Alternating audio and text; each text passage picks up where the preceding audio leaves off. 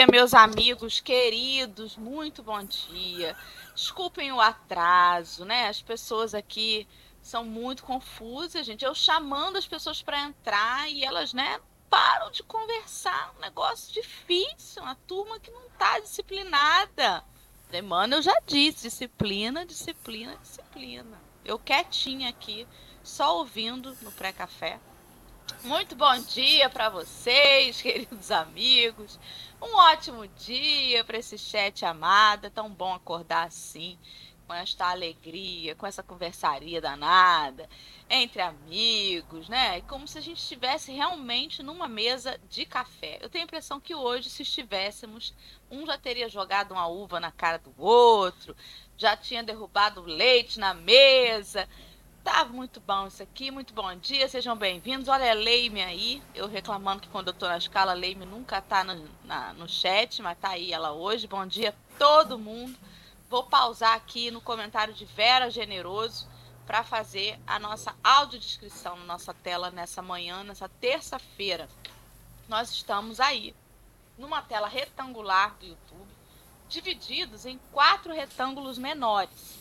No primeiro retângulo, no canto superior esquerdo, estou eu, a Dora. Tem uma tarja na minha cabeça, assim, em cima do retângulo, rosa, com letras pretas, escrito Café com Evangelho. Eu estou abaixo dela, sou uma mulher branca, de cabelo castanho com mechas loiras. Ele está liso, passando da altura do ombro. Eu estou usando uma camisa clarinha com as bordinhas pretas, é, sentada numa cadeira gamer preta e o fundo da minha tela é uma parede cinza à esquerda com um armário branco embaixo e à direita uma parede branca com uma bancada branca e um pedacinho de um violão pendurado acima. À direita, no canto superior direito da tela, está a Alessandra. A Alê é uma mulher branca de cabelos grisalhos, lisos. Ele está meio presinho a parte superior para trás da cabeça, batendo ali já no ombro. Ela usa um óculos de grau de armação levemente retangular, uma blusa numa cor azul e o fundo da tela da Lê é uma parede branca. Abaixo de nós, no canto inferior esquerdo, está Henrique, que é um homem pardo de cabelo castanho. Ele está preso com um coquezinho para trás da cabeça. Ele usa barba e bigodes espessos, escuros. Está usando uma camisa branca e o fundo da tela de Henrique é uma parede cinza com o teto e as laterais na cor branca. Ao lado dele está Marcelo Turra, que é um homem branco de cabelos castanhos cortados bem curtinhos, partidinho para o lado com um topete. Ele usa um headphone preto, óculos de grau de armação redonda, barba e bigodes espessos escuros, não, minto, grisalhos, perdão. Ele está com uma camisa cinza e o fundo da tela do Marcelo é uma parede branca com um quadro atrás dele, com um cestinho de flores, né, uma pintura mediunizada. E é isso. Estamos aí os quatro dispostos na telinha. Muito bom dia, amigos. Bom dia, Lê, querida Lê. Como você tá? Tentando ligar o, o meu fone aqui, né? O meu som. Bom dia, meu povo amado. Chegou a terça-feira, o dia mais esperado da semana de reunião com essa turma maravilhosa. Mas, Doralice, na hora que você falou que a gente está jogando um em cima do outro, eu só lembrei de uma cena, gente, vou atestar minha idade aqui. A cena de guerra do sexo entre Fernanda Montenegro e Paula. Com aquele monte de comida voando em cima um do outro. Para os mais novinhos aí, tem a, a novela mais atual, mas só lembrei daquela cena. Marcelo, acho que é o que vai mais lembrar dessa cena junto comigo, né? Marcelo, mais novinho da, da turma, vai lembrar da novela mais recente aí.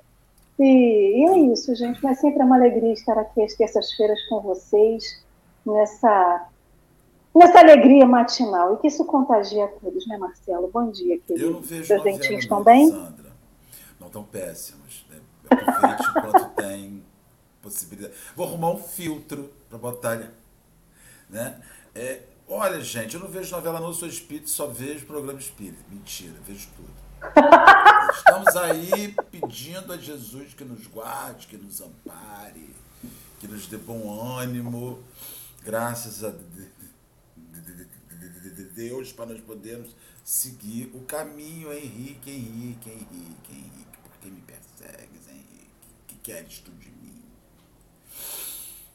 Bom dia, bom dia Marcelo, bom dia Lê, Dora, bom dia cada um no chat. Bom dia, boa tarde, boa noite para quem nos vê depois, nos ouve depois. É uma boa terça-feira. Hoje vai ser. Me parece que o café hoje vai ser animado. Tô sentindo aqui que a vibração tá boa hoje pro café. Vamos que vamos. Sucinto, hein? Espírito de luz mesmo. Tô guardando para as considerações. Sucinto. Então vamos lá, meu povo. Será que Jair Farias é o irmão de Sônia Centeno? O Jair? Será? Jair, depois você fala aí pra nós que Jair Centeno sempre assistia depois do café, nunca ao vivo. E a, e a Sônia falou pra mim que o sobrenome dele não era Centeno. Tá, por isso. Mas, eu, é, mas eu, só, eu só chamo de Jair Centeno. Bem-vindo, Jair. Vamos lá, gente. Agora a gente vai falar sobre o texto de hoje. Que graças a Deus alguém veio e botou no chat, porque não fui eu, que hoje eu tava tão agitada, acordei tão acesa que eu nem lembrei. Só esquecemos de botar um ponto de interrogação aí no final da. Foi a Alessandra. Do Obrigada, texto, minha, né? minha querida amiga. Ela botou aí, ó, para todo mundo texto de hoje no chat. Vai levar você lá para a Bíblia do Caminho. O livro é Fonte Viva, capítulo 87. E você pode. É... E você pode acompanhar através do link aí do chat ao vivo. Se você não está no chat ao vivo, dá um Google no seu navegador que você vai conseguir encontrar. Ok? Meus amigos, antes da gente partir então para nossa leitura do texto as reflexões, falar sério nesse programa, porque nós somos pessoas sérias, eu vou pedir a Alessandra, que é a pessoa mais disciplinada, que chegou primeiro aqui, que já fez o banner, para fazer a nossa prece. Por favor, amiga. É a mais endividada, tem que chegar cedo porque tem que correr muito à frente, porque atrás já correu há muito tempo, né? Então vamos embora, meu povo, vamos nos colocar nesse momento de prece de oração, sempre agradecendo a Jesus por termos amigos, por termos amigos com quem rir, por termos amigos com quem chorar, por termos amigos não só encarnados, mas nessa espiritualidade que nos orienta e nos guia diariamente, Senhor. E muito obrigada por esses amigos estarem conosco aqui hoje, sejam os amigos encarnados, os amigos desencarnados, e que possamos senti-los né, num abraço fraterno, mesmo que seja à distância, mestre. E que, já que eles nos trouxeram até aqui hoje, que o estudo de hoje nos fortaleça, nos inspire e nos coloque onde devemos estar, conscientes do nosso papel no mundo, conscientes do nosso papel na nossa família e na sociedade. E que hoje esse estudo possa ser a mudança que precisamos na nossa vida. Ou pelo menos o início, né, Senhor? Porque gente, todos nós precisamos iniciar em algum momento da nossa vida. Então, nos inspire, nos abençoe, nos proteja, nos envolva também no seu abraço fraterno, hoje, agora e sempre. Que assim seja. E assim será. Então, queridos, eu vou passar agora para a apresentação do texto fiz, não botei aqui, mas fiz hoje. Acordei com outras preocupações aí, ansiedade. Ó, vamos lá. Recebestes a luz? Vou pedir ao menino Henrique para fazer a leitura para gente, por favor. Estamos empilhadinhos à esquerda, o quadro com fundo rosa e letras pretas está à direita. Henrique Neves, por favor, faça a leitura. Recebeste a luz? Recebestes o Espírito Santo o Espírito Santo quando crestes? Em Atos capítulo 19, versículo 2. O católico recolhe o sacramento do batismo e ganha um selo para identificação pessoal na estatística da igreja a que pertence. O reformista das letras evangélicas entra no mesmo cerimonial e conquista um número no cadastro religioso do templo a que se filia. O espiritista incorpora-se a essa ou aquela entidade consagrada à nossa doutrina consoladora e participa verbalmente do trabalho renovador. Todos esses aprendizes da escola cristã se reconfortam e se rejubilam. Uns partilham o contentamento da mesa eucarística, que lhes aviva a esperança no céu Outros cantam em conjunto, exaltando a divina bondade aliciando largo material de estímulo na jornada santificante. Outros ainda se reúnem ao redor da prece ardente e recebem mensagens luminosas e reveladoras de emissários celestiais que lhes consolidam a convicção na imortalidade. Além.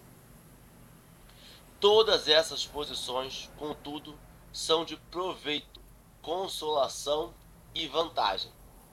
É imperioso reconhecer, porém, que se a semente é auxiliada pela adubação, pela água e pelo sol, é obrigada a trabalhar dentro de si mesma, a fim de produzir. Medita, pois, na sublime indagação apostólica: Recebeste o Espírito Santo quando creste? Vale-te da revelação com que a fé te beneficia e santifica o teu caminho, espalhando o bem. Tua vida pode converter-se no manancial de bênçãos para outros e para a tua alma, se te aplicares em verdade ao Mestre do amor. Lembra-te de que não és tu quem espera pela divina luz, é a divina luz, força do céu ao teu lado, que permanece esperando por ti. Emmanuel. Muito bem. Você quer começar fazendo alguma consideração, Henrique? Depois vamos, vamos, vamos construir né, o pensamento. É, o que ele vem nos fazer refletir, né, mais uma vez, é assim: o que, que você veio fazer aqui? Né? Porque a gente precisa saber o porquê, o que, que nos move, né? Fico pensando nisso quando eu penso nesse texto.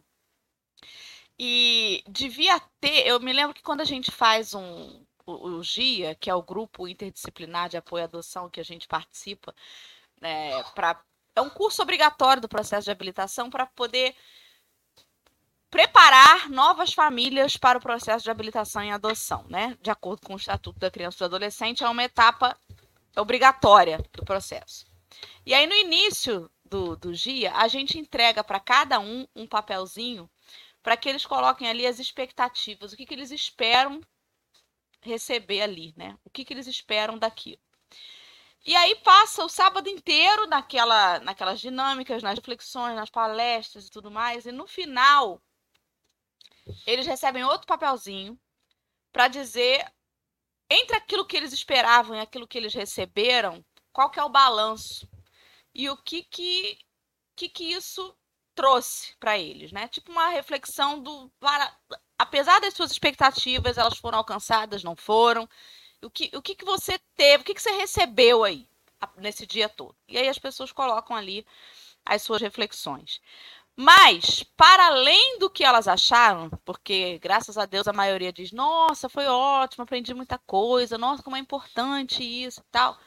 É, o que, que você vai fazer com isso? E essa mensagem me parece o bilhetinho final. Porque o bilhetinho inicial é quando a gente conhece a doutrina, é quando a gente busca a doutrina. Porque ninguém busca o estudo da doutrina espírita obrigado, como ninguém vai ao GIA obrigado. Então a gente busca o que, que te trouxe ali, né? E a partir do que você recebeu ao longo do tempo que você está em contato com ela, o que, que você vai fazer disso? Porque sempre a gente vai buscando alguma coisa. A questão é que o espiritismo ele não está ali para nos servir. Emmanuel coloca ali que, que a divina bondade, né, a divina luz, não é ela que está esperando pela gente. Aliás, é o contrário. Não é a gente que tem que ficar esperando por ela. É ela que nos espera no movimento de partícipes da criação que nós precisamos encarar, né? É uma responsabilidade. Um herdeiro, por exemplo, né, que, que tem ali a empresa do, do, da família, é, ele espera os lucros daquela empresa. Porém, o patriarca ali, a matriarca, né, esperam que ele dê conta de fazer aquilo continuar, porque eles vão, né, eles precisam continuar aquele trabalho. Então, é, é como que a gente às vezes distorce isso? A gente vai para um tratamento de fluidoterapia esperando uma cura de alguma coisa. Algumas vezes a cura física vem. E o que você vai fazer com isso? Acabei de lembrar agora que no meu sonho, agora na minha cabeça, eu sonhei que eu visitava os bastidores da gravação da série do The Chosen. E tinha ali uma cena na casa de Pedro. Olha, eu sonhei essa noite. E que tinha alguma coisa a ver com isso, né? De o que, que você vai fazer agora? Eu me lembro dessa pergunta no meu sonho. Olha, eu, minha mediunidade sendo trabalhada, nunca fiz desenvolvimento mediúnico, mas estou aí. Né? Então me lembrou também aquela música, Senhor, o que queres que eu faça? Né? Porque a gente não, não pode fingir que não sabe, que não conhece. Enfim, enfim, quer falar já, Henrique? Já Marcelo, conseguiu Marcelo. construir? Marcelo, por favor, querido. É, recebeste a luz, recebeste o Espírito Santo quando crestes. É, são duas coisas diferentes, né? Porque receber e acreditar são duas coisas totalmente diferentes. Tem gente que recebe mensagem mediúnica de filho e não crê. Tem gente que. Às vezes você vai num lugar que o médium recebe algo, você pega aquilo e dá para a pessoa e ela não acredita naquilo. Para ela, aquilo não diz nada. Então são duas coisas distintas, crer e receber. O problema é que, na minha concepção, né, porque essa mensagem de hoje segue a que nós refletimos ontem, com o outro convidado de, de, de, lá de ontem, o Eduardo Marcondes, é, o batismo não é certificado de conclusão de curso. Sabe? Você, olha, agora você é certificado. Então a gente vê assim, pessoas buscando acessar lugar para serem certificadas. É igual quando um, um médium fala, ah, uma pessoa que está se preparando para trabalhar mediunicamente. Ah, eu fiz o livro dos médios, eu estudei não sei o que lá, eu fiz cinco anos de curso. Tem casa espírita que certifica, vocês sabiam? Da diploma? Tem casa espírita que certifica, da diploma, diploma de médium. Já recebemos do trabalhador. Tem gente que sai da casa e pede o currículo. Você poderia, por favor, pede, imprimir tu, já, tudo que eu já, já, fiz aqui, o currículo? É, então, pede para você fazer um. Espiritai. O, o, o, é, não, é o. É. Então, assim, a gente vê que a, o batismo não é uma, uma certificação, não certificado que você recebe, é uma marca talvez de começo, sabe? A gente falava ontem, vou puxar o que nós falamos ontem, que a espiritualização, ser batizado é um caminho, sabe? Receber a luz é um caminho a gente ainda enxerga essas, essas, esse, esse alto de morro, que muitas vezes a gente chega com muito esforço, como o, o que eu precisava na vida. E não é, tem coisas além.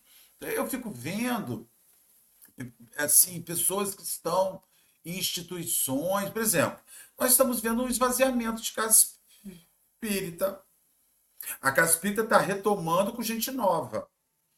Mas o companheiro, antes da pandemia, 50% subiu. Desapareceu. Não voltou. Por quê? Porque ele já foi batizado pelo Espírito Santo, ele não precisa mais daquilo, ele vai ver Rai TV só, de manhã, de tarde, de noite. Ele não precisa. E ele não compreende que a casa espírita não é um lugar só de receber também é um lugar de oferecer.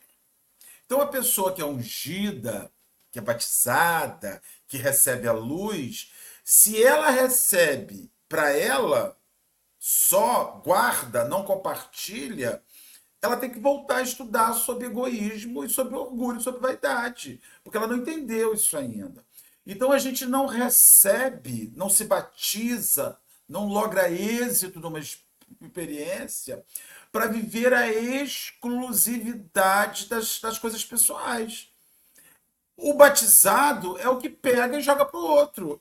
Se ele não joga para o outro, é como você tem um diploma maravilhoso, fala, nossa, tenho 10 especializações. Usa para quê? Para nada, mas eu tenho. Ah, você ainda a gente toma susto. Henrique, você é primeiro bailarino. Teatro Municipal de Rio das Ostras? Sou. Nunca dancei, mas sou. Você é canarinho de Petrópolis, Henrique? Isso, sou. Fiz um curso, sou. Então a gente tem um monte de gente que tem certificações e mais certificações inúteis. Ou seja, chega-se a lugares para nada. Então, se você recebe a instrução, recebe a luz, batiza para nada, só lamento, irmão. Ale, quer falar? Pode falar? Marcelo, olha que loucura, né, cara? Porque assim, eu não. Eu, a gente, eu não vejo em lugar nenhum isso que a gente fala e que a gente acha na nossa cabeça que tem essa passagem. Quando eu falo não vejo lugar nenhum, não vejo nem nas doutrinas religiosas e nem na vida material. Esse estado permanente, né? Ah, eu vou ser feliz quando eu aposentar. O aposentar, ela não é, não é uma medalha no peito.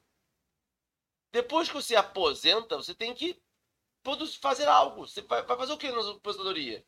Como é que você vai utilizar aquele dia? Como é que você vai utilizar aquela Ah, quando eu tiver aquela promoção daquele emprego, eu vou ser feliz.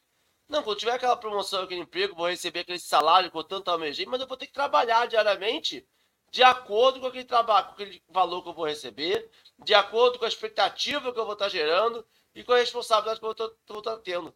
Quando eu vou ser batizado, além daquela água que bate na cabeça da criança, os pais são responsáveis por criar aquela, aquela criatura, aquela, aquele filho, de acordo com as leis da Igreja Católica Apostólica Romana. Quando a gente se dispõe aí para a igreja pentecostal, é, é, protestante, a gente tá ali e diz que agora nós vamos viver de acordo com as leis de Cristo. Tu tem uma responsabilidade depois. Quando a gente vai para a doutrina espírita, é a mesma coisa. Marcelo, você fez a pergunta que eu fiz para Dorinha, vendo outro dia a série de Chico Xavier na Star Plus. Marcelo, é, eu vou cometer uma heresia aqui, tá? Já vou pedir desculpa, já, por favor, controlem os dedos no chat. Eu super entendo e, e, e, e acho que sem ele não teria doutrina espírita que é Allan Kardec. Concordo plenamente, assim. Acho que não dá para discutir. Trabalho diferenciado, indiscutível, mas o garoto propaganda, aquela pessoa que marca o espiritismo no Brasil mais forte é Chico Xavier. Chico Xavier fez um trabalho de divulgação que nem eu não conheço, não sei. Assim, ele me lembra um apóstolo pós-Cristo. É, sabe? É, Allan, vamos botar, heresia. Allan Kardec seria Cristo. E... O da melhor qualidade. E um apóstolo top. Não é top. um apóstolo. É... Não, falando em línguas, de Pentecostes, apóstolo ali, ali, batendo ali, pegando a 13 terceira vaga, sabe? Abrindo uma brecha pra botar a 13 terceira vaga pra ele. Se não tirando de alguém que não parece tanto. Sabe? Décima quarta, porque décima terceira, terceira era de Paulo. Não, não, mas ele pega. Já é. chegando na janelinha. Não, já, já chegando. chegando já, falando com o motorista, tranquilão. E aí, nós tivemos um, isso, né? Uma, um reconhecimento, uma importância que foi eleita a personalidade brasileira do século, de, por espíritas e não espíritas. Nós tivemos a reafirmação do contato da vida pós-morte de forma inegável. Inegável, Marcelo. Levando à justiça, crimes foram absolvidos baseado Jogando pro texto de hoje. Iluminando todo mundo. Jogando luz em todos os corações lutados. Trabalho que ele fazia com as mães e com os, com os familiares, né, que perderam os entes queridos, é a de iluminação. É a de jogar ali amor naquele terreno. É a de mostrar a doutrina, mostrar o amor de uma forma inegável. Que as pessoas saíam e iam para lá, para Uberaba, chorando, regando aquele negócio, sair dali na fé, na, na Ok. A questão é, o que estas pessoas fizeram com esta iluminação? Elas pegaram e usaram como medalha, guardaram aquela carta do ente querido dentro de si, fechando a caixinha como se aquela carta tivesse luz própria. Só para ela. Mas não tem. Essa que é a coisa, Marcelo. Quando a gente recebe essa, é, essa, esse batizado, quando a gente recebe essa luz, o primeiro pensamento nosso é como se fosse um foguinho. A gente faz assim, ó, para o vento não bater. E a gente acaba fechando ele todo. Só que no texto ele fala que é a gente tem que adubar. A gente tem que trabalhar com água, com sol. A gente tem que trabalhar ele para que aquilo ali possa produzir algo. Aquela chama precisa ser alimentada com oxigênio, com material de combustão. Eu preciso alimentar aquela chama que foi plantada pela cartinha do ente querido, que foi plantada pelo batizado, que foi plantada pelo interesse de conhecer o livro dos Espíritos, para que aquilo ali possa produzir e continuar gerando a luz que nós esquecemos é que aquela coisa não tem luz própria. Nós achamos que nós somos o próprio alimento, nós achamos que nós somos o próprio oxigênio, que aquilo ali vai se alimentar de nós. E não é.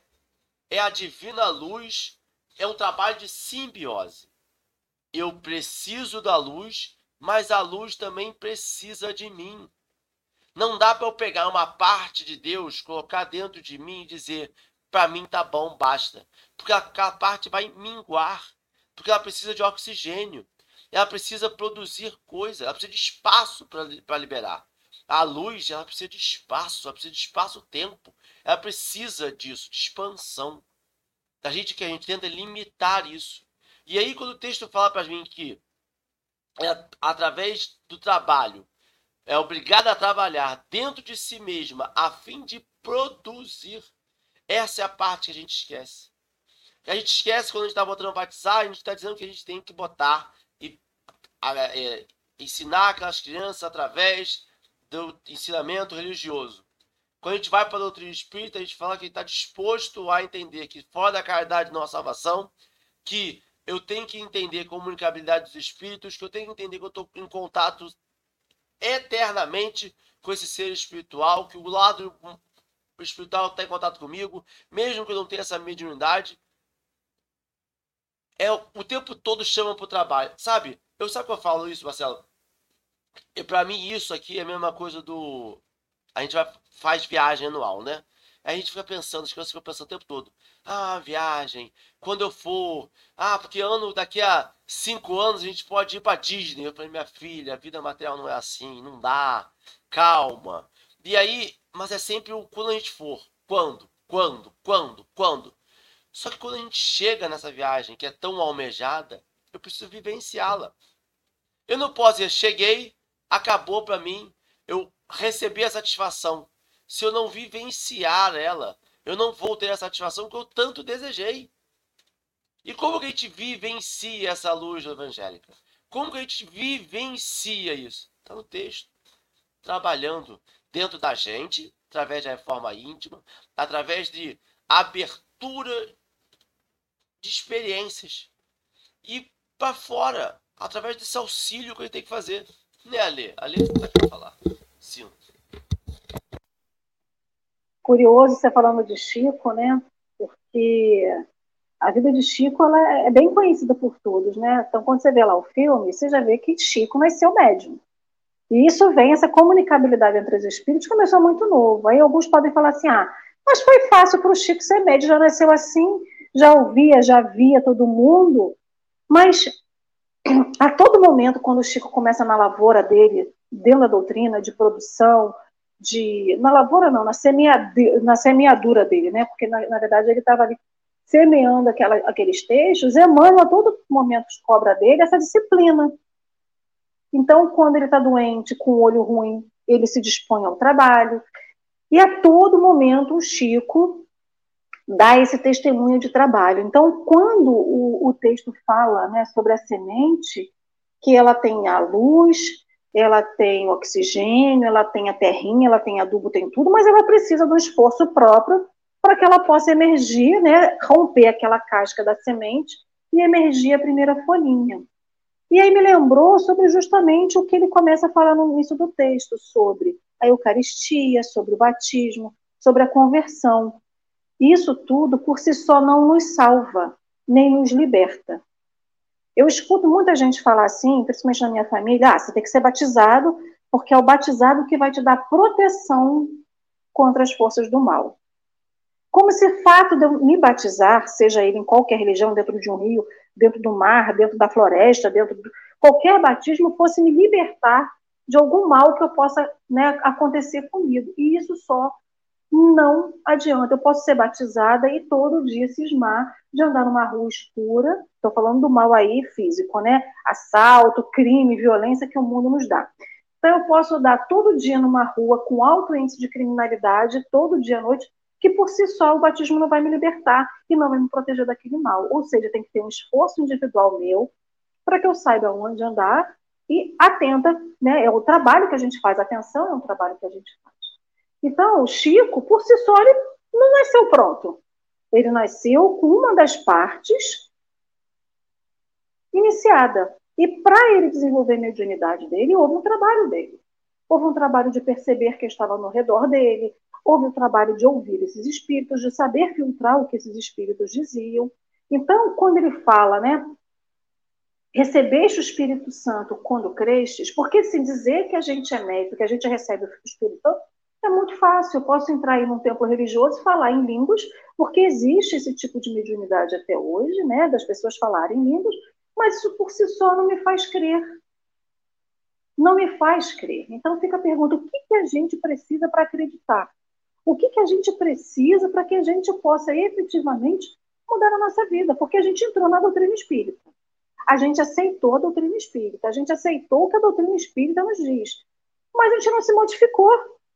Ou seja, se a gente for olhar para dentro de nós, nessa reforma íntima, nessa observação do, do autoconhecimento, a gente vai ver que muita coisa a gente ainda é igual ao que a gente iniciou dentro da doutrina espírita. Algumas coisas a gente melhorou um pouquinho, outras coisas a gente mascarou. E é o que é a questão, a gente mascara algumas coisas dizendo que a gente acredita, e porque isso transformou, e às vezes não transformou, a gente só está botando debaixo do tapete. Então, quando ele fala sobre essa questão da luz, a gente pode usar o paralelo da perfeição. A perfeição existe? Existe. Existe no planeta Terra? Não existe. Mas você está indo em busca da perfeição ou você quer continuar estagnado? A luz existe, a perfeição existe, o amor existe, esse amor ágape que a gente muito fala, tudo isso está posto. Talvez não está posto no planeta Terra. Mas nessa figura de que não está posto no planeta Terra, a gente fica dizendo que pode deixar para lá. Então, assim, a gente poderia ser muito mais do que somos hoje. Não somos por quê? Porque a gente recebeu o Espírito Santo, a gente não acreditou e não trabalhou. E a gente às vezes fica assim, ah, mas eu acredito, mas ainda não sou apto. Eu acredito, mas ainda não sou capaz. Eu acredito, mas ainda preciso ver para crer. Então a gente fica embarrigando esse receber do Espírito Santo, essa crença, esse acreditar, porque a gente se sente, ah, estou no planeta de expiações, eu não preciso disso agora. Eu não preciso estar no planeta puro para conhecer a felicidade real. Se eu experimento uma felicidade fugaz, pequenininha, isso já me dá satisfação, e só uma felicidade real. Então, essa, esse receber a luz, como o texto nos diz, me traz muito sentido do que eu quero para a minha vida. A pergunta que a Dorinha falou, né? E agora? O que, que eu faço com tudo isso que a doutrina espírita me dá de informação? O que, que eu faço de tudo, com, com tudo isso que a doutrina espírita me dá de, de, sentido de modificação ou a importância de se modificar? Eu, pelo menos, acho que não estou fazendo muita coisa, não, porque eu ainda continuo né, olhando assim para o meu passado e vendo que tem muita coisa que está igual. E às vezes a sensação é que está até pior, né? Porque por mais que a gente conheça, e por mais, por tanto que a gente conhece, a gente se cobra a cada vez mais se modificar. Então, não adianta só receber a luz, né? Porque a planta está lá. recebe a luz, só que ela trabalha. E a gente vê a árvore crescendo, a gente vê a árvore dando fruto, mas a gente pode ficar plantado no terreno o dia inteiro e a gente não vai fazer a fotossíntese, a gente não vai crescer e a gente não vai dar frutos. Ou seja, ainda tem isso, né? Estar no lugar certo, no momento certo, de acordo com a nossa necessidade. E só assim a gente pode efetivamente crescer. Porque se a árvore tivesse uma sombra, sem água, sem luz, ela não cresce, não desenvolve, não dá fruto, né? Ainda pegando o gancho dessa semente aí, Ali, é, eu fico pensando que se a gente plantar uma tampinha de Coca-Cola, ah, a Coca-Cola não patrocina esse canal, é, a gente não vai ter uma árvore de refrigerante. Porque ela não é uma semente. Isso também me faz pensar que, assim, essa luz, ela está para todos nós.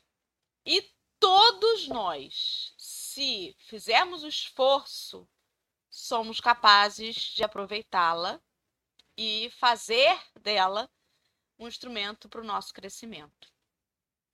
Não, não tem semente que resista a esse adubo, a esse solo, a essa luz, a essa água. Em algum momento vai germinar, né? Mas por que esperar? Por que ser uma semente reticente, uma semente mais teimosa? Eu me lembrei do caso que está no livro Missionários da Luz, que é um caso famoso chamado O Caso de Décima Vez. Não sei se vocês já leram ou se leram, se lembram, né? Que o André Luiz estava com Anacleto numa casa espírita e eles estavam percebendo ali numa câmara de passe um companheiro que estava recebendo tratamento, né, através do passe espiritual, mas que Anacleto disse para André Luiz: olha, esse esse rapaz ele se simpatiza com as nossas atividades espiritualizantes, mas ele é portador de um temperamento difícil, né? Muito caprichoso.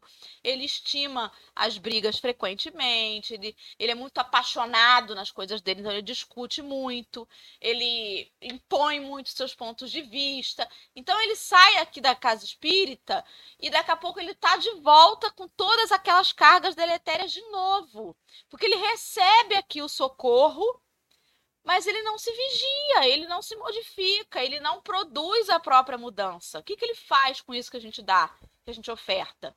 E aí chegou um momento em que era a décima vez que ele chegava lá completamente enfermo, né, na, na psicosfera dele, e o Anacleto falou: olha, se as 10 oportunidades voam sem proveito, a gente tem instrução superior para entregar o sujeito à própria obra, a fim de que eles aprendam consigo mesmos. A gente pode aliviá-los, mas não libertá-los. Não dá para fazer o trabalho que é dele. Aí, no primeiro momento que eu li isso. Livrá-los, né? Livrá-los então, dessa dificuldade, né? Exatamente. Aí, no primeiro momento que eu, li, que eu li isso, eu pensei assim, gente, então assim, errei dez vezes, acabou, né? Eles vão me abandonar. não é isso. O que ele quer dizer é que a sós, às vezes, com as nossas próprias teimosias, com as nossas próprias dificuldades, a gente ganha os valores que a gente não enxerga com a benevolência. Em alguns momentos, é preciso quebrar a cara muitas vezes até a gente entender você recebe ajuda, você recebe o conselho, você recebe a orientação, mas não é suficiente. Então, o que, que a espiritualidade faz? Insiste? Manda botar um outdoor na frente da nossa casa? Não. Ela diz assim: você passou um orçamento aprender. de 11 mil reais, deve você fala assim, pô, lá em Rio das Ostras que é mais barato. você é vai aprender. Isso. Deixa eu botar aqui para uma tá. pergunta que a Clara botou na verdade, não é uma opinião, né, Clara? A gente vai te dar uma. Eu vou pedir licença aos companheiros para falar um pouco sobre isso aí, porque também isso é uma questão ligada ao batismo pelo espírito, que é a vivência mediúnica. Qual a opinião de vocês em relação à pessoa que não nasceu médium ostensivo e que faz curso para isso, para psicografar, receber espíritos? Confesso que fico sem entender. Olha, Clara, a mediunidade é uma questão fisiológica, né? Então, como qualquer coisa na vida, um cantor não nasce tanto aos dois anos de idade, aos três anos de idade. Ele vai amadurecer e vai exercer esse dom. Agora, Milton Nascimento só tem um. É um vamos dizer, se Milton Nascimento fosse um médium, seria o Chico Xavier. Mas é possível que uma pessoa, fazendo aula de canto, fazendo aula de música, consiga afinar a sua voz, consiga aprender a se escutar, consiga aprender a se ouvir e tenha capacidade de fazer uma musiquinha no aniversário do pai, da mãe, com um violãozinho com meia boca. E também é música. Quando a gente vai para uma casa espírita estudar, né, a gente não usa mais hoje a expressão porque não se desenvolve mediunidade, se educa mediunidade.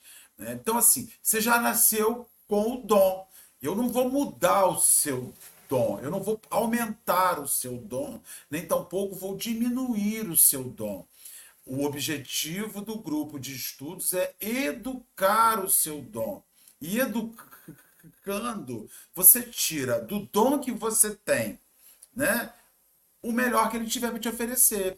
Mediunidade é como uma régua. Né? Você tem um, você tem um centímetro, tem dois centímetros, tem três centímetros. Um centímetro está dentro da régua. 30 centímetros está dentro da régua. A diferença é que você tem o médio 1 centímetro e você tem o médio 30 centímetros. Né? Você chega ao objetivo? Chega. Com um centímetro, de centímetro em centímetro, você vai construir um metro. De 30 em 30, você constrói um metro muito mais rápido. Então, quando a gente fala em educação mediúnica, é orientar ao médium que tem um recurso pequeno a tirar do recurso pequeno o que de melhor ele tem. Não se vai colocar no médium nada que ele não tenha. Então, o grande objetivo de estudar mediunidade é aprender a tirar do seu recurso o que ele tiver de melhor. E, e é isso, né? E isso é batismo. E isso é receber a luz. E aí eu vou, te, aí eu vou, vou jogar para meus companheiros. O que vale ter 20 chicos, 20 homens com mediunidade Chico Xavier no mundo, se eles não a usam? O que é, que é mais útil? Um homem com recursos gigantes, que não se aplica em nada, ou um homem com poucos recursos, que se aplica em muito? Às vezes, você convida um, um, um, um homem, um pedreiro, para ir na sua casa, fazer uma obra que ele demora 20 dias, mas ele vai.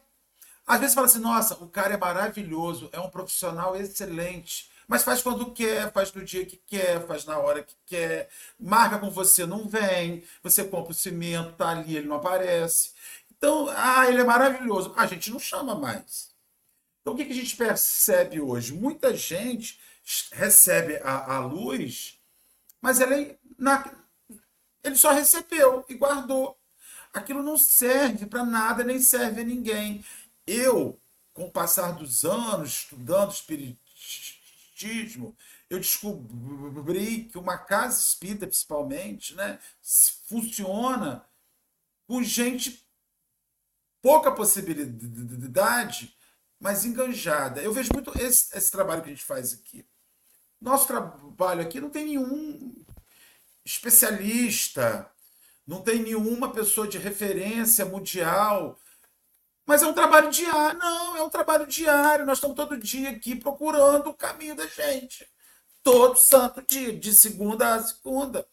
Então, assim, surgiu a oportunidade, recebemos uma visita do plano espiritual, Doralice Marcotes. Ismael um dia disse para ela, Dora, é sete horas da manhã. Dora falou, chorou, teve uma crise de choro. Ah, então tá, fez. Então, assim, mas Hoje podia ter acabado.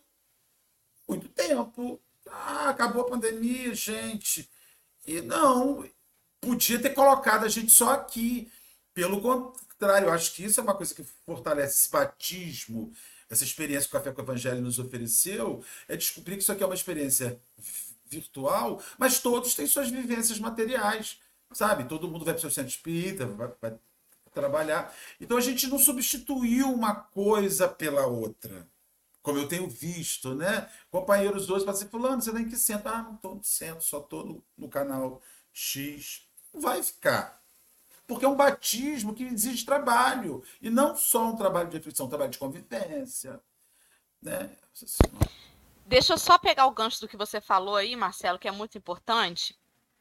Que você falou sobre é, às vezes o que você você tem ali poucas possibilidades, mas trabalhe com o que você tem. É porque isso fala muito sobre o nosso orgulho também, sabe? Tem muita gente que, que fala assim, é, ah, eu vou, eu vou desenvolver a mediunidade, gente, mas quem sou eu para ser Chico Xavier? Mas ninguém tá falando que você, ninguém espera que você seja Chico Xavier, senhor, senhora. Não é sobre isso. já tinha aparecido faz tempo. É, é uma coisa incontrolável. E outra coisa, as pessoas ligam, é claro, é inegável que Chico Xavier é um grande espírito. Isso é inegável, tudo bem. Mas as pessoas ligam que obrigatoriamente os grandes espíritos precisam aparecer como Chico. E isso é uma inverdade. Alcione Villamil voltou sem necessidade de reencarnar na Terra, e se, e se Emmanuel não tivesse psicografado renúncia, a gente não ia nem saber que esse anjo pisou aqui. Porque ela não teve uma manchete na rede social, em jornal nenhum, em época nenhuma, não foi citada em lugar nenhum, não descobriu nada, não fez nenhuma invenção. Ah, descobriu eletricidade, Benjamin Franklin. Não. Então, assim, existem espíritos de escola que vêm aqui e que a gente não vê porque não aparece. E não significa que para você fazer um trabalho, não, para eu semear o bem, eu tenho que semear o bem para 50 mil pessoas. Não, gente. Se você consegue praticar o evangelho dentro de um núcleo familiar de quatro pessoas, parabéns para você.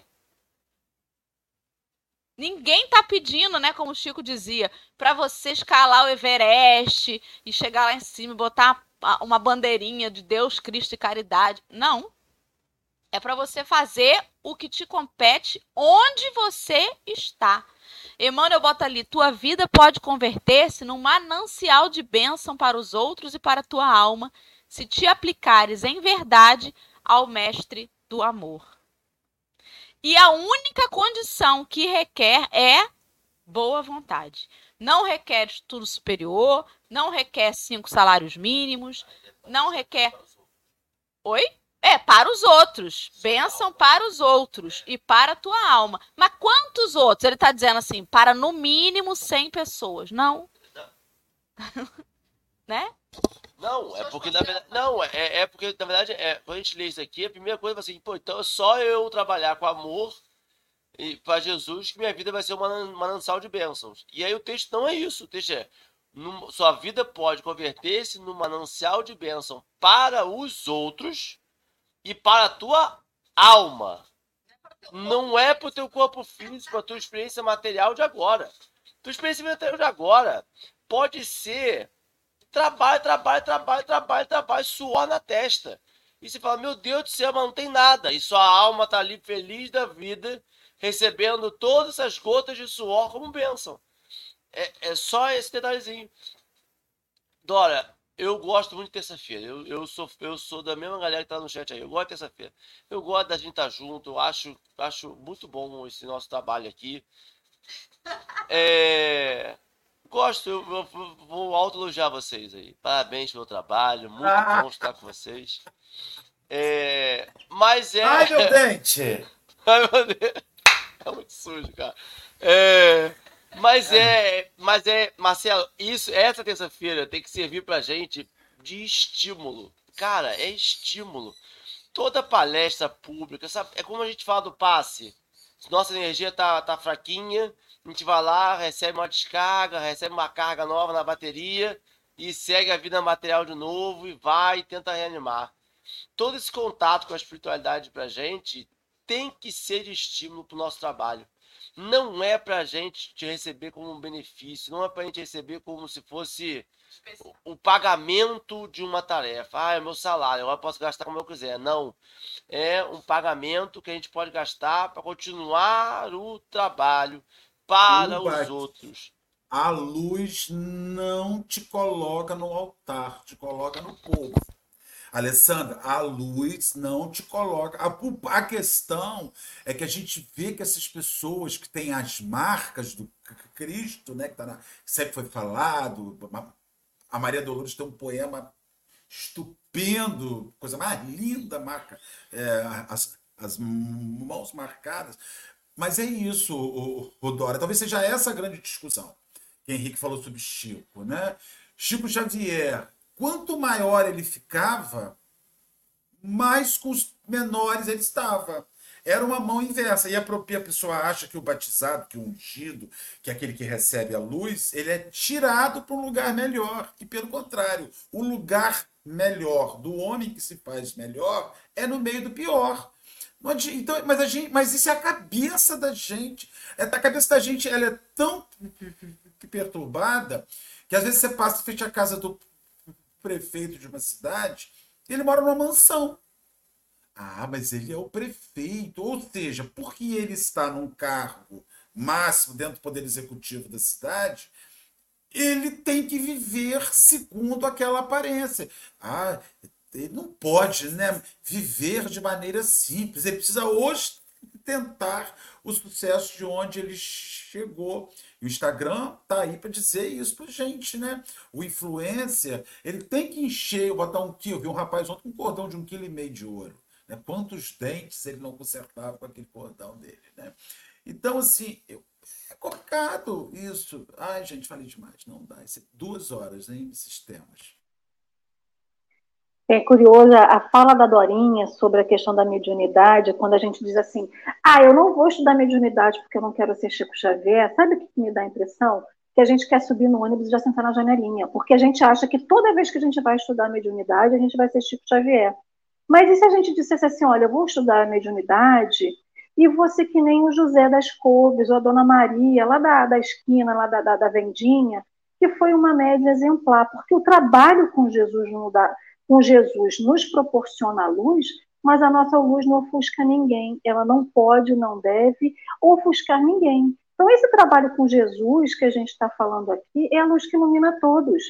Porque é a luz que é para todos. É porque a mediunidade, a gente fala que a mediunidade ostensiva, como foi para Chico, não é para todos, mas todos temos mediunidade.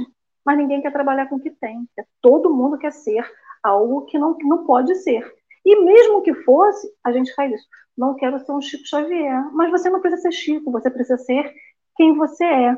E aí, é, esse sentido de, do trabalho, a gente também diz que o trabalho não é para trabalhar para si, né? Então, a mediunidade não é para a gente ficar rico com a mediunidade fazendo trabalho. O trabalho com Jesus, ele é um trabalho para todos. Então, a gente trabalha não é para minha para minha iluminação, não é para a minha salvação. O meu trabalho é que tem que ajudar a todos. E o que vier para a gente vem como consequência. Então, esse recebestes a luz e, e a gente já está crendo é o que eu faço acreditando em Jesus, que ajuda a todos e não a mim.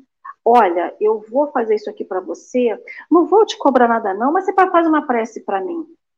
Olha, eu vou fazer isso aqui para você, você não me faz nada não, mas se eu precisar lá na frente, você me ajuda. E não é sobre isso. É o trabalho que você faz de uma forma desinteressada só pelo fato de você ser um trabalhador de Jesus. Por exemplo, se Paulo, quando fez a conversão dele, né, quando Jesus aparece para ele e que ele sai no mundo a pregar, ele fala assim: Jesus, olha só, eu não tenho dinheiro, dá um jeito de botar aí um pessoal no meu caminho que pelo menos me dê o sustento para comprar um pão e ter um lugar para dormir. Não foi sobre isso. Chico psicografou quantos livros? Mais de 400 livros. Com quanto ele ficou desse livro? Com quanto ele ficou desse livro? Chico enricou com essa mediunidade? Chico enricou com ela, ficou rico né, financeiramente, materialmente, quando ele recebeu esses livros? Não, não. Nenhum desses livros ficou a renda para o Chico. E a gente acha que receber né, a luz é a gente ter algum tipo de benefício, e não é. O benefício que a gente tem dessa luz é quando a gente ajuda alguém, isso vem como consequência, é que nem a semeadura. Eu não tenho como plantar algo e não e colher alguma coisa diferente disso. E, então, é, é sobre isso. Então, ninguém quer, ninguém quer fazer o estudo mediúnico. Aí as reuniões nas casas públicas, todo mundo quer chegar na casa espírita e receber uma mensagem do seu ente que já foi, né, que já partiu, que está na espiritualidade. Mas não tem médium na casa, por quê? Porque ninguém quer fazer o curso, porque ninguém quer ser Chico Xavier. Mas ninguém quer ser uma Alessandra, ninguém quer ser o Henrique, ninguém quer ser uma Dora, ninguém quer ser o Marcelo.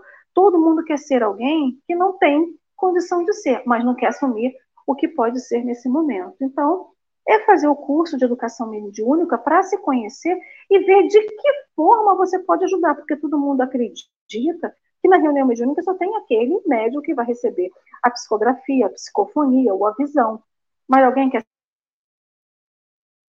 ser dialogador, quer ser aquele que vai ajudar aquele espírito? Porque também tem isso, ninguém quer, né? Todo mundo quer status, ninguém quer é, é serviço. E é sobre isso. Então vamos trabalhar, né, meu povo? Que trabalho é o que não falta na casa espírita, muito menos no mundo, né? Muito bem, meu povo. Muito obrigada pela companhia de vocês nessa terça-feira. Ah, vou pedir a Marcelo para fazer a prece, Marcelo. Você que é essa pessoa iluminada, que recebeu a luz, por favor, dê de sua luz para nós nesse final de manhã. Dê luz a estrela e luar. Manhã de sol, meu iaia, meu ioiô, Nossa Senhora do Perpétuo Socorro. Nossa Senhora da Afinação, me dá resistência. Vamos gravar um CD, Concertos para a Juventude. Minhas amigas, meus amigos, todos os dias a gente se reúne, acho que para descobrir o quanto nós estamos longe, né? É... a gente vai se reunir para ver quanto nós estamos longe. Mas estamos caminhando. Eu acredito que estamos melhor do que éramos, né? Eu Tem sempre aquele que fica assim, tá chegando? Tá chegando? É, não, não, não, não. Eu já estou assim, já estou aceitando, já estou aceitando não me machucar muito no caminho. Olha, demora, mas você vai se machucar menos no caminho. Ah, tá ótimo, muito obrigado. Deixa demorar. Vamos agradecer. Às vezes esses, eu só gostaria que esses encontros não fossem desanimadores, principalmente para as pessoas mais novas, recém-chegadas à doutrina espírita, tomando conhecimento do espiritismo por intermédio desse, desse, desses encontros da gente aqui diários, né? Não é, o objetivo não é tirar ânimo de ninguém, mas o objetivo é, é, é reflexão, porque a questão, se você não começar pensar no que você já recebeu e no que você está oferecendo, você não vai sair do seu lugar nunca, vai ficar paradinho ali, marcando tempo. Nunca não, né? Porque a gente vai sair uma hora, tem que sair. Mas vai atrasar o que não precisa ser tão assim. Então vamos orar a Deus, a Jesus, aos nossos anjos guardiães, que pelejam com a gente o dia inteiro dizendo: Meu filho, reage, vai lá e faz. Obrigado, Senhor, porque aqui nos achamos nessas reflexões diárias. Chamando a nós, primeiramente, que, que nos achamos aqui, a agir e aos demais companheiros que nos honram com sua participação, aí que acordam cedo, que se conectam, como um grupo que são, somos, né, para poder fazer essas discussões tão úteis para a nossa vida que a gente, nesse momento que nos achamos aqui, compreendamos que estamos recebendo a luz. Não que a gente esteja lançando luz sobre as pessoas, mas que a gente repete, replica a luz que o mundo espiritual nos mostra. Esse é talvez o grande sentido, Senhor, de sermos médiums. É de transmitirmos, permitir que flua através da gente a instrução, a mensagem, a luz. Obrigado, Senhor que isso chegue aos nossos irmãos, que isso sirva como fonte de inspiração e mais ainda, Senhor, fonte de transformação. É o nosso sincero e singelo objetivo. Obrigado, Jesus. Um ótimo dia para nós. Se Deus quiser que possamos estar reunidos amanhã, porque amanhã tem mais encontros. Graças a Deus, gente. Muito obrigada a todos. Até amanhã, se Deus quiser. E ele vai querer. Vamos que vamos. Deixa eu botar aqui o fechamento. Beijinho, beijinho. Tchau, tchau.